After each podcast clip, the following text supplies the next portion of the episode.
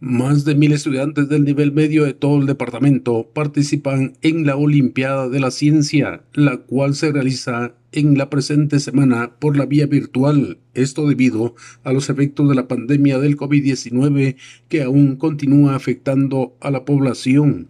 La Olimpiada de la Ciencia se realiza por los integrantes del comité encabezado por los supervisores educativos Enio Maldonado y Eliu Vázquez Navarro. Los ganadores de este evento académico representarán a este departamento a nivel regional y luego nacional.